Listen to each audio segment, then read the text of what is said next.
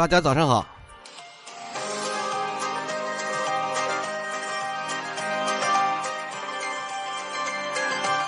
这首歌叫做《蓝色的玉兔》，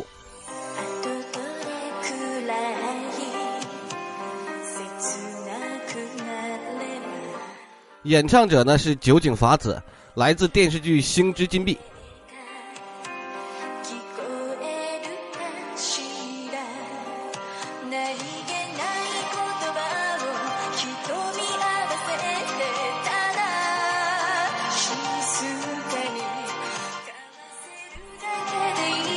什么翻起这首歌来呢？是因为酒井法子当年也算是一代清纯天后啊。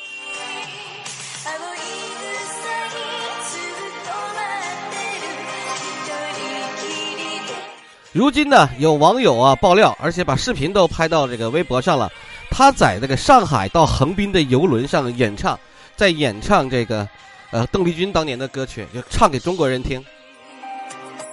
为什么有这样的下场？大家都知道啊。二零一七年还是二零一九年，他因为吸毒被抓，服刑了几个月之后，出来之后就没有人在，没有任何一个演艺圈可以，他可以进入了。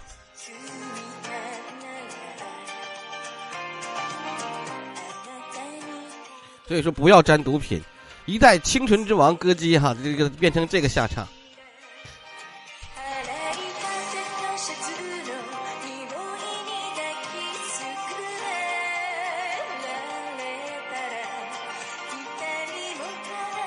在日本啊，很多女性需要的开销非常大，所以说呢，才会有风俗业啊。啊，我们把这个事情先过去，我们来讲一讲唐朝怎么炫富，以及唐朝炫富的必要三件套。如果现在你要问世界上有钱人如何享受生活，怎么样具体描述呢？他们在他们住在中国人的房子，哈，享受着英国的管家、菲律宾的保姆，喝着法国的红酒，使用着美国的高科技，出门开着德系车，穿着意大利服装，啊，还有娶一个日本老婆。这大概大大家说有钱人生活是不是就是这样的简单和无趣呢？其实，在唐朝呢，不是这样的。在唐朝，贵族的三大炫富嗜好是：你拥有昆仑昆仑奴、新罗贝、新罗婢子，还有菩萨蛮舞蹈演员。在那个时，这些人啊，又妙在哪里呢？今天就让老姜给大家介绍你一下。首先，昆仑奴就是一些黑人啊，但是他这些黑人呢，要矮小一些，而且呢，不太穿衣服，只披一件衫子。昆仑奴是哪里的黑人呢？难道是来自于非洲的黑奴吗？我们中国人在那么早之前就开始贩卖黑奴了吗？答案呢？不太一样哈，答案现在其实也没有统一。我们虽然管它叫昆仑奴，但是它不是奴隶哈。它这个昆仑奴的意思是仆人的意思，不是奴隶的意思。的的确确呢，有一部分来自非洲的昆仑奴在这个中国做做仆人、做苦工，甚至做水手。他这个有几种说法，昆仑奴的来历有几种说法。第一种说法来自柏杨的《中国人史纲》。说内有东西方四十余国侨民，包括源自非洲来的黑人，加了个括号叫做昆仑奴。在一些学者眼里呢，唐代所盛行的昆仑奴呢，就是非洲黑人。这个说法有一定道理，毕竟唐朝的时候，作为国际大多数，有色人种肯定不会少。第二种说法呢，也是老姜认同的说法呢，他们是倭黑人，就是东南亚人。东南亚人也黢黑黢黑的嘛，对吧？在史料中的的确确有明确记载哈，昆仑奴生活在海上，有些人呢就做海盗，并且身材矮小，所以不少人认为昆仑奴应该不是非洲黑人，是比格里托人。比格里托就是黑人，小黑人，所谓的小人种上叫小黑人哈。他们一直生活在马来半岛以南的珠海岛上，也是日本国。一些血脉上的祖先，日本的基因里，日本人的基因里有一点点倭黑，就是小黑人的这种血统，就是日本人当年普遍矮小啊，跟这个有关系。还有一个说法呢，就是这个，呃，昆仑奴是印度人，这个和谭嗣同有关。这个好，现在看来不太靠谱哈。谭嗣同不是戊戌六君子的谭嗣同吗？他写了一篇游记，里头提到了喜马拉雅山，其实就是喜马拉雅山的音译哈，就是昆仑山。而印度呢，恰好就位于喜马拉雅山以南。古有人就称为呢，就说昆仑奴是唐朝人对印度人的称呼啊。持这种观点的人是昆仑奴在唐朝的身份就是什么呢？师奴、相奴，就是训师的、训相的，表演还有僧人弟子这两种身份呢，跟佛教都有着密切的关联，所以说他有可能是古印度。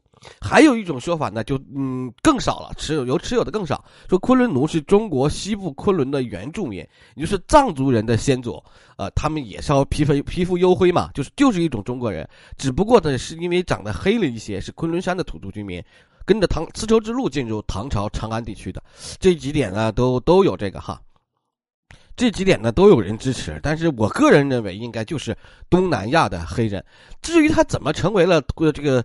有钱的大户人家显示地位的呢，其实其实有几个，就是新昆仑奴第一个是新起，所以说呢，有钱人呢为了显示地位就会争相购买，趋之若鹜。昆仑奴的数量哈肯定非常多，不可能只有这个几几万人，肯定当时还是比较多的，因为当时啊贸易逐渐逐渐的往长线了去发展，所以说呢完成那种长线的需要大数量的人员运输，东南亚。还有这个往丝绸之路都满足了这个条件，所以肯定昆仑奴的数量在当时的大唐不会少的。再有老姜为什么持持这个这个昆仑奴是东南亚小黑人这个态度呢？《太平广记》里有记载说，昆仑奴非常善水的，能在水里来去自如的，善入水，今日不死。所以说，它符合东南亚沿海和群岛国家人种的那个那个那个特征嘛，哈。那个时候的昆仑奴哈，一个从事长途贸易，说了一个从事长途贸，还有一个就是驯养牛马、田间劳作，还有呢就是表演，进行搏击表演、驯兽表演，那个叫昆仑奴。记住，昆仑奴不是奴隶，是仆人，他们比欧洲主导的那个黑奴贸易要好得多，而且昆仑奴。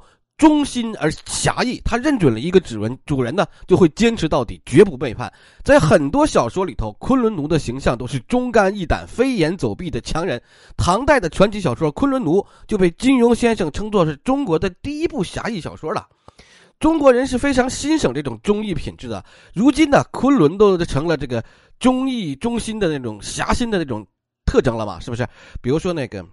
重庆有一个武侠新派武侠小说作者，他的名字叫凤哥，他就写过一个武新派武侠小说，就叫《昆仑》，就是说的是忠义的这种品质。谭嗣同狱中题诗叫做“我自航天向谈笑，去留肝胆两昆仑”，也是在用昆仑在比喻革命意识、忠肝义胆的追随者。所以说，忠肝义胆的追随者们就是昆仑奴。好，昆仑奴当时是炫富的第一大啊，第一大这个利器哈。然后呢，再就是新罗币，新罗的币子呢。在国际上的知名非知名度非常高，相当于今天的菲佣。现在这个欧洲啊和我们大陆很多人也开始雇菲佣了嘛，重庆就有雇菲佣的哈。新罗的币子来自哪里？来自朝鲜嘛，但是模样是比菲佣好看多了，菲佣都有点黑嘛，就跟我们昆仑奴那个人种差不多。所以说，在中国市场呢非常抢手。新罗呢是朝鲜半岛历史上的国家之一。新罗这个国家呢，实力可不是太强大哈。新罗这个国家开始呢，就跟北面的高句丽，还有这个西面的百济对峙。公元七世纪后期，新罗借助唐朝的力量，记住，他借助唐朝的力量灭掉了百济和高句丽，又驱逐唐朝在朝鲜半岛的势力。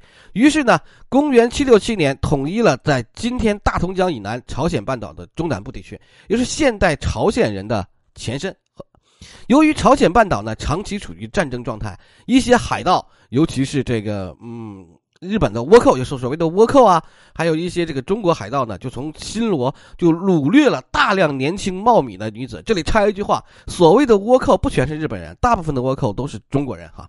倭这个倭字倭寇就倭寇这个名声可能日本人扛了很久，但大部分倭寇都是中国人。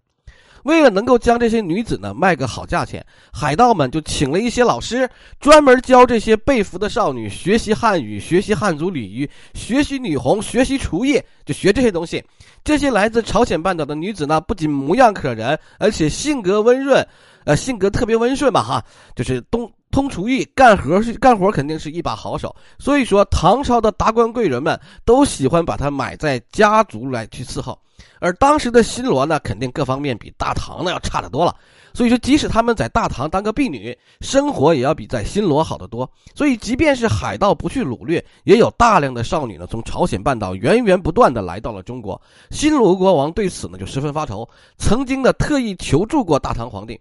新罗当时是中属国，这个不是不大唐唐朝是他的宗主国嘛哈，这个就是因为小弟有事了，这也不太好这个。这个唐穆宗当时是唐穆宗，也不太好做得太过，就下令当年那个时候，唐穆宗就禁止呢大唐的官员购买新罗婢女，就很多新罗婢女呢也被赶出了家门，过上了颠沛流离的生活。再来说一个菩萨蛮，哎，人家说老将军，你不是菩萨蛮不是个词牌名吗？这个小蛮不是白居易的内侍吗？小小这个那就是佳妓啊，佳妓妓女的妓，就是小蛮，就是菩萨呃樱桃凡素口菩萨小蛮腰。啊，这是什么？不，樊素小蛮腰，樊素是个樊素的外号叫小蛮嘛，是白居易的佳妓哈。最后再提提这个菩萨蛮哈，很多人一提提菩萨蛮就想到词牌名，实际上这个词是一个特殊的群体，在唐朝丝绸之路上有一个小国就叫女蛮国，但是这个有两个说法啊，一个说的是缅甸。就是罗摩哈罗摩国，就是现在有两个说法，一个说法呢是缅甸，一个说法是丝绸之路上的一个国家，后来灭灭亡掉了，覆灭掉了。他这个名国家的名字就叫女蛮国，因为国家国土实力狭小，实力很弱，就想寻求唐朝的庇护。为了讨好大唐皇帝呢，他们不仅进贡了双龙犀角杯、明霞锦等等宝物，但是唐传奇里写的哈，而且还特意送上了一批歌姬。这群女子呢，梳着高高的发髻，戴着金饰帽子，身上披着璎珞。是这个挂着珠玉项圈，看起来光彩亮丽。唐朝人称美女为菩萨，而他们又来自于女蛮国，所以唐朝便取称这群来自异国他乡的美女叫做菩萨蛮。看起来哈，他们这些装束应该像是什么呢？有一点点像维族姑娘，或者有一点点像那个印度姑娘。印度姑娘的那个穿着纱丽呀，梳着高发髻啊。然后戴着金饰啊，鼻子上也有啊，应该有一点点类似于他们这个，应该可能是那个印度的一个部族。所以说这个 菩萨蛮呢，他们主要干嘛呢？主要就是歌姬、舞姬，他们的主要工作就是为贵族们。弹琴、跳舞、唱歌，供贵族们消遣。他们这个菩萨蛮的地位，哈，所以他们是比昆仑奴和这个新罗婢子呢要高一些。而欣赏菩萨蛮歌舞的主要群体呢，正是文人和王孙贵族，都有几分才华嘛。看完了演出之后，当时都要作诗啊、写词的嘛，对不对？久而久之，菩萨蛮就成了一个词牌名。但是毕竟菩萨蛮呢，是这个以色育人的哈。这个当年老色衰了之后，结局往往没有昆仑奴和新罗婢子好。新罗婢子呢，的的的确确是这个，嗯，呃，这个一般都最后成了通房丫头，这 这还是有的哈。所以说呢，啊，这个这几项呢，就是唐朝的炫富三件宝了，三炫富三件套了。什么中国虫子、美国别墅、日本媳妇儿、德国汽车，这都是以前的事情。再往前啊，就是这三样了。好，感谢大家收听，今天先科普了一个唐朝装逼大概念，嗯。再见。